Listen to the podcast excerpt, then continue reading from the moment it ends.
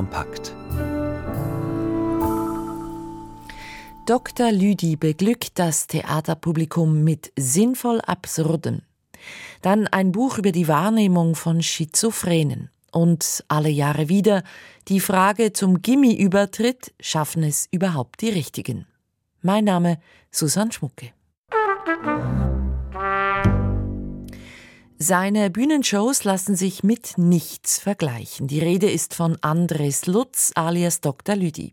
Lutz ist sonst vor allem unterwegs als bildender Künstler. Jetzt ist er nach fünf Jahren wieder zurück auf der Bühne mit einer neuen Show. Dr. Lüdi ruft die Geister heißt sie. Kalinda war am Wochenende bei der Premiere im Zürcher Fabriktheater dabei. Finster ist es auf der Bühne und totenstill im Zuschauersaal. Ganz zart beginnt der 90-minütige Ritt durch die luftigen Höhen und dumpfen Tiefen menschlichen Daseins. Kaum sichtbar tigert Dr. Lüdi im Kordanzug über die Bühne und wälzt Fragen vor sich her wie Steine. Komische, wichtige und sinnfreie Fragen. Soll ich Bergführerin an Nagel hängen? Kletterhaken gewissermaßen. Jetzt mit dem bösen Knie. Nach wenigen Minuten schon ist der magische Draht zum Publikum hergestellt. Wie Ping-Pong geht's zwischen den Fragen und den Lachsalven aus dem Saal hin und her.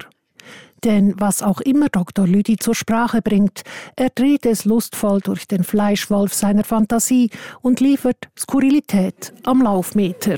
Wir reden von blauwandigen Minergiehauswürfeln mit aufgesteckten Zierkugeln im Garten. Und nicht zuletzt reden wir natürlich auch von gelwandigen Minergiehauswürfeln. Fenster bis am Boden, Fenster bis am Boden. Ob die Zersiedelung des Mittellands, der Klimawandel, Netflix oder das Seelenheil, an allem kann sich Dr. Lüdis scharfer Geist entzünden. Wie soll ich den inneren Frieden haben, wenn mir Abend für Abend beim Sushi-Röllen aus jedem Echo der Zeit raus die latente Dauerapokalypse ins Gesicht spritzt? Die latente Dauerapokalypse funktioniert wie ein Durchlauferhitzer. So nimmt Dr. Lüdi das Publikum mit auf eine Reise durch die sonderbarsten Landschaften der Schweiz. Destination dieser Fahrt ist eine Tofu-Wurstwoche zwecks individueller Selbstverwirklichung. Der begeisterte Kursleiter stellt eine Fülle an Angeboten vor. Basteln, Schweißen, Parolen malen. Oder Yoga in den Varianten Schmuse, Karate und Todesyoga. Das ist ein Yoga, das doch sehr tief hineingreift in die Leute, die sich für das Yoga entscheiden. Dort müsstest du dann schon den Kühlschrank abtauen und das Handy abmachen. Tritt- und pointensicher balanciert Andres Lutz alias Dr. Lüdi auf dem schmalen Grat zwischen Schabernack und Ernsthaftigkeit. Ganz egal, ob er mit haarsträubenden Puppen hantiert, eingeblendete Fotografien kommentiert oder am Schlagzeug den siebenstrophigen Generationenblues zum Besten gibt. Das sind jetzt sieben Zwergenzöpfel, hölzige Zwergenzöpfel mit kleinen alten Zwergenbeinchen drin. Da sitzt man also inmitten des glucksenden Publikums, lacht laut heraus und wundert sich bei offenem Mund, dass alles so lustig ist. Woran das liegt, ist schwer zu erklären. Andres Lutz ist ein erbarmungslos scharfer Beobachter, poetisch präzis turnt er sich in alle möglichen Sphären. Mal klingt das kleinkariert, mal großspurig, mal verzweifelt, meistens aber ausgesprochen fröhlich. Dabei rammt Dr. Lüdi schon mal den harten Boden der Realität oder streift zärtlich eine Weisheitsflanke.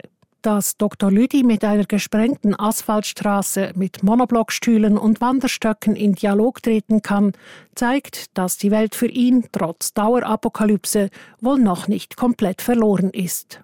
Für das Publikum ist sie an diesem Abend für 90 Minuten gerettet, wenn es erfrischt und jubelnd den Saal verlässt. Kalender. Die Show Dr. Lüdi ruft die Geister ist bis 12. März im Zürcher Fabriktheater zu sehen und geht danach auf Tournee.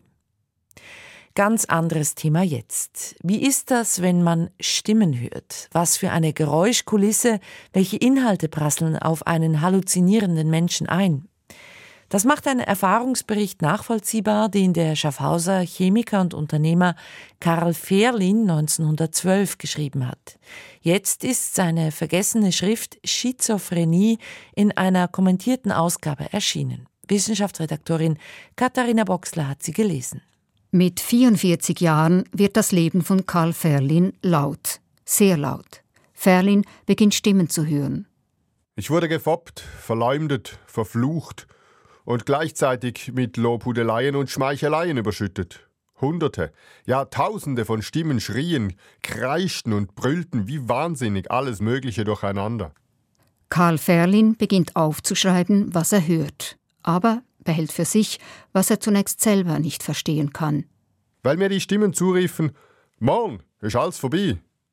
Das war aber alles nur eine Täuschung. Katrin Luchsinger, Kunsthistorikerin und Psychologin, hat die Notizen von Karl Ferlin wiederentdeckt. Zufällig stößt sie bei Recherchen in der Breitenau, der kantonalen psychiatrischen Klinik Schaffhausen, auf die Akte von Karl Ferlin. Darin hält der Arzt fest, was er von der Broschüre, den Notizen seines Patienten hält.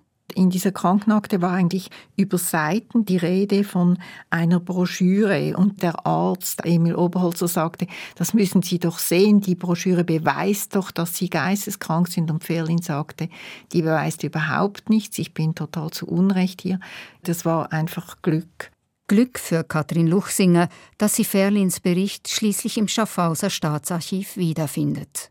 Ferlin bezeichnet es als eine Abhandlung, eine psychiatrische Abhandlung zu seiner eigenen Erkrankung. Ein unglaublicher Text, weil er praktisch synchron zum Stimmenhören schreibt, aber gleichzeitig die alleraktuellste psychiatrische Literatur liest und auch verarbeitet. Stimmenhörer Karl Ferlin versucht sich zu erklären, was mit ihm passiert. Die Stimmen helfen nach, im Schaffhauser Dialekt. Sie weigern sich Hochdeutsch zu sprechen. Herr Doktor, kapieren Sie es jetzt bald, woher die Stimmen kommen? Wir sind niemand anders als die sogenannten Toten. Es sind die Geister verstorbener Schaffhauser Persönlichkeiten, die zu ihm, über ihn und miteinander sprechen. Kleinstadttratsch und Existenzielles. Ferlin wehrt sich gegen die psychiatrische Erklärung, es handle sich da um seine eigenen, laut gewordenen Gedanken. Das sagt er auch seinem Arzt. Jetzt geben Sie sich einmal Mühe, dann hören Sie das schon. Sie, Sie hören doch das und der Arzt hört es natürlich nicht. Karl Ferlin ist gebildet und interessiert. Er kennt den Schizophreniebegriff, den der Schweizer Psychiater Eugen Bleuler nur gerade ein Jahr zuvor eingeführt hat. Die Stimmen kennen Bleulers Werk auch. Wir werden jetzt gerade noch einige Tatsachen betreffend der Schizophrenie erörtern. Hören Sie jetzt noch mal zu. Sonst können sie uns dann in die Schuhe blasen, sie Himmelssakrament. Die Geister kommentieren und kritisieren Bleulers Werk und verhandeln dennoch, unter welchen der von Bleuler beschriebenen Symptome Ferlin leidet. Es ist einfach furchtbar, was bei ihm alles zusammengekommen ist. Das Schlimmste sind natürlich die Stimmen. Aber von Halluzinationen kann man eigentlich doch nicht reden, weil die Stimmen entsprechen ja der Wirklichkeit. Da sind sich die Stimmen und Karl Ferlin einig. Doch Ferlin hat nichts mehr zu melden. Auf den letzten 20 Seiten seiner 120 Seiten Schrift ist er nur noch Protokollant. Wie im wahren Leben versinkt er immer mehr in den Stimmen, wird bevormundet, verbringt viele Jahre in der Klinik Breitenau, wo er 30 Jahre später 77-jährig stirbt. Da ist seine Schrift Schizophrenie längst vergessen. Der Stimmenhörer Karl Heinrich Fehrlin, Katharina Boxler über sein Buch Schizophrenie. Es ist jetzt über 100 Jahre nach der Fertigstellung in einer kommentierten Ausgabe im Kronos Verlag erhältlich.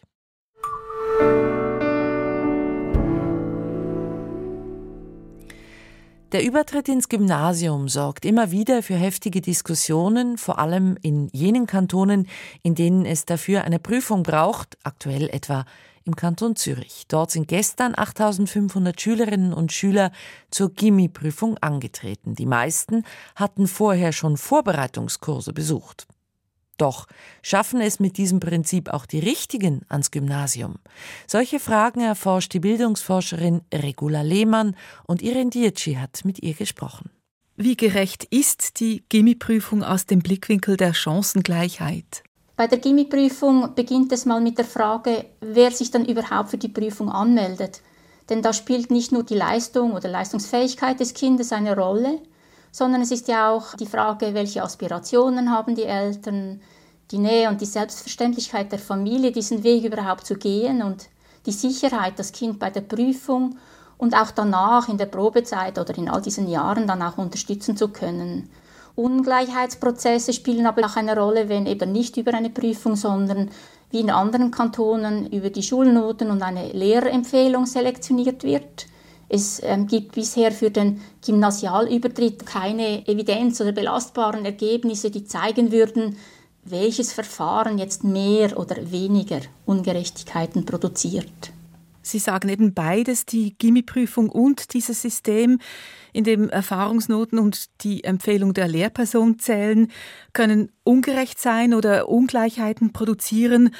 Woran hapert es denn bei diesem grundsätzlich prüfungsfreien Übertritt? Ja, zum einen kann man sagen, dass die Lehrpersonen nicht davor gefeit sind, ähm, Ungleichheiten zu produzieren, jetzt nicht aus bösen Willen, aber in jenen Fällen, wo ein Kind sich so im Graubereich bewegt, wo es ein bisschen unklar ist, reicht es jetzt für Gimi oder nicht, zeigen Studien, dass Lehrpersonen dazu neigen, dem Kind aus der ähm, klassisch Akademikerfamilie dann mehr zuzutrauen, dass es den Gimmiweg auch mit größerer Wahrscheinlichkeit bewältigen kann, als wenn das Kind eben aus einer Familie kommt, wo ähm, die Eltern selbst diesen Bildungsweg nicht gegangen sind.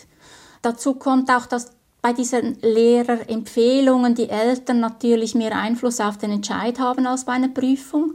Das heißt auch, sie versuchen zum Teil Einfluss zu nehmen und Eltern mit ähm, ja, nicht diesem Bildungsweg, die ziehen sich dann eher zurück oder haben gar nicht diese Aspirationen und sind ähm, glücklich, wenn das Kind eine gute Berufsausbildung ergreifen kann.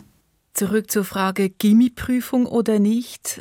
Welche Stellschrauben gibt es im Bildungssystem, um den heiß ersehnten Übertritt ins Gymnasium möglichst gerecht, also chancengerecht bezüglich sozialer Unterschiede zu gestalten? Ja, da würde ich mal sagen, diese ähm, Prüfungsindustrie selbst, das heißt diese Vorbereitung zur Aufnahmeprüfung und heute geht es ja noch weiter, die Schülerinnen werden noch begleitet während der Probezeit im Kanton Zürich. Das ist sicher eine zentrale Stellschraube. Diese Prüfungsvorbereitung sollte man ähm, demokratisieren, das wäre ein sinnvoller Weg. Und als weiterer Punkt, vielleicht kann man auch sagen, Lehrpersonen können besser sensibilisiert werden, auch diese schulisch leistungsstarken Kinder aus sozial benachteiligten Familien zu motivieren, überhaupt die Prüfung zu versuchen. Und in den Kantonen, wo es keine Prüfung gibt? Dort ist die Lehrperson die Schlüsselstelle wo Lehrpersonen selbst und in den Gesprächen mit den Eltern solche sozialen Ungleichheitsprozesse mit produzieren. Und wir an den pädagogischen Hochschulen, wir bilden ja zukünftige Lehrpersonen auf der Sekundarstufe 1 und 2 aus. Und eine ganz wichtige Thematik in der Bildungssoziologie sind natürlich all diese Selektionsmechanismen, die zur Ungleichheit führen. Das ist ein ganz zentrales Thema in der Ausbildung. Das sagt Regula Lehmann. Sie ist Professorin für Bildungssoziologie an der Pädagogischen Hochschule Nordwestschweiz. Die britische Autorin Sarah Kane zählt zu den wichtigsten Dramatikerinnen der Gegenwart. Sie schrieb in den 1990er Jahren nur fünf Stücke, bevor sie sich mit gerade mal 28 Jahren das Leben nahm.